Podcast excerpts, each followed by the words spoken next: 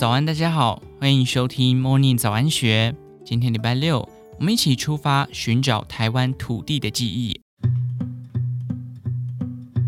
在流行的人事物，时间一久也会变成时代的眼泪。幸好有一群人，不止往前走，也往后看；不止仰望，也关注脚下的土地。他们将褪色的历史重新上色，守护先人曾走过的足迹，透过复兴土地记忆，串联过去与现在，替文化做了最用心的维护与保存。来到位于台南蓝晒图文创园区的不在宿舍书屋，在一屋子台湾文史书籍簇拥下，书店主人台湾古写真上色创办人王子硕笑着说。我想要搭乘时光机回到从前，而最接近的方法就是将黑白老照片上色。照片上色后，更希望有哆啦 A 梦的时光机就可以回到过去了。眼前文质彬彬的文史达人，其实是软体工程师。他与团队早年透过线上游戏推广历史记忆，而后创办品牌巨珍台湾与书店，透过贩售台湾文化商品与文史书籍，把台湾找回来。二零一七年，王子硕在文史圈同好谈论照片上色的议题下，开始以绘图软体 Photoshop 将黑白老照片以手工彩绘上色。第一张作品《台北明治桥》在脸书上广为分享，备受网友好评，并敲碗下一张。他说：“我发现台湾古写真上色可有效拉近大家与历史记忆的距离。自一七年至今。”在王子硕的手中，共产出约两千张台湾古写真彩绘作品，包含将前辈摄影家李火增、邓南光的黑白作品上色的彩绘摄影集。照片跨越一八六零年至战后初期，许多现实已消失的人事物风景，上色后浮现细节，还原真实的光彩，有如将时光倒流。正是黑白老照片的灵魂。它像是褪色艺术画作的修复师，考据光线时间、阴影角度、叶子一片一片处理，仔细打磨上色技巧。但真正困难处在于精准涂上真实的色彩。王子硕在上色的过程发现，清代台湾带有原始野性魅力，以及台湾在日本大正时期出现的和洋风建筑，进入有轨道、电线杆的文明世界。昭和时期则脱雅入欧，台北播放卓别林的默片电影。除了唤醒记忆冷感的朋友，古写真上色也获得经历过该年代的长者共鸣。前辈摄影家邓南光的长子邓世光看着彩绘照片说：“全部都活起来了。”王子硕经常请教服装色彩的九十岁裁缝师阿嬷，曾看着某张上色后的街景照片，泪眼婆娑地说道。我和妈妈曾在这散步，我好想念妈妈。王子硕认为，摄影著作财产权存续至按下快门后五十年，要将日治时期拍摄的黑白老照片上色，虽然没有著作权的问题，但仍牵涉伦理。例如，摄影者愿意让你上色吗？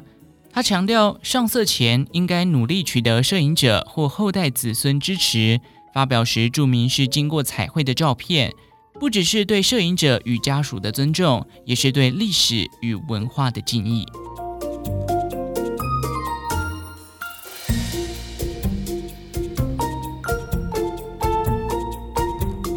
如果全世界等距投影，从台北出发，最远两万公里处是阿根廷北部的福尔摩沙省。这意指，若从台湾穿越地球地心出来的地方，也是福尔摩沙。既是收藏地图的地图迷，也是专业地图绘制者。青勘社地图工作室负责人黄清奇，他笑着说起地图上的福尔摩沙故事。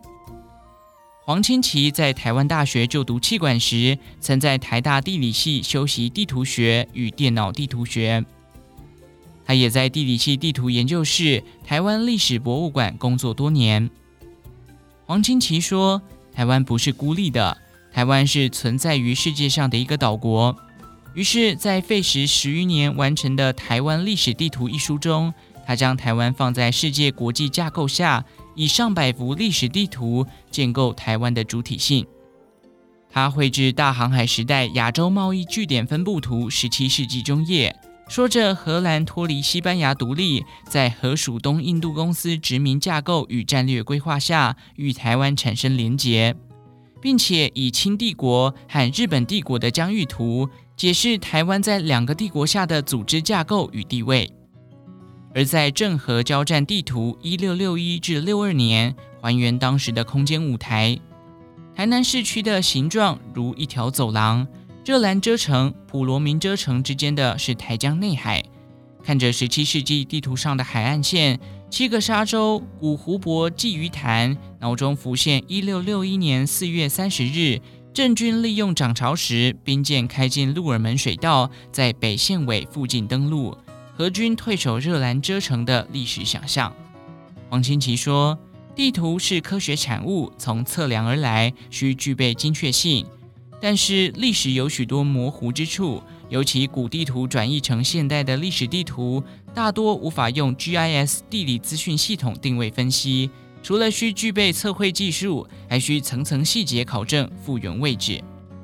他举例，如绘制左营旧城历史地图，因左营军事要塞区早年地图管制，军方的地图也较少标示庙宇、学校等资讯。因此，需透过考证庙志碑文、学校校志或毕业纪念册等史料，用向量绘制软体 Illustrator 重建历史地图。黄清奇经常和孩子看地图学历史，也常一起散步，让手上的指南针串联脑中地图及感官体验，时间与地理轴线交织成型。二十年来，黄清奇参与教科书的地图绘制。以考古学家的热情与坚持，致力提升台湾历史地图与空间教育的品质。对他来说，地图是工作，是生活，也是传承的使命。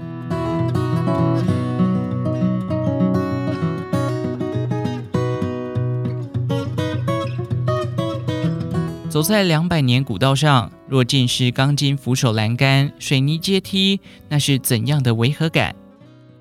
台湾千里步道协会长期推广手作步道，邀请人们透过观察地形、水文，用现地素材如页岩、卵石、以十字镐等工具，以最小破坏方式手工打造适合人们亲近的自然步道。透过修旧如旧，传承限定自然材料，结合先民修筑步道工法，复原古道。执行长周胜兴说：“首座步道重现历史古道场域氛围。”也传递减碳节能的精神，更扮演土地认同与文化传承的意义。千里步道协会创立十八年来，推广首座步道及千里步道环岛路网，至今共有超过一万名志工参与全台一百七十条首座步道的修复，从参与环境永续、守护土地中获得感动。而千里步道串联环岛路网，慢速定点深度认识台湾的农。渔山村、客庄、原乡魅力的梦想，也随着国家绿道逐一成型，一步步的实现了。这一条走了十几年的路，听周胜兴娓娓道来。协会于二零一七年开始游说国发会，透过国家绿道的国家政策，公私协力实践推动跨县市、区域主题路线的长距离步道国家绿道。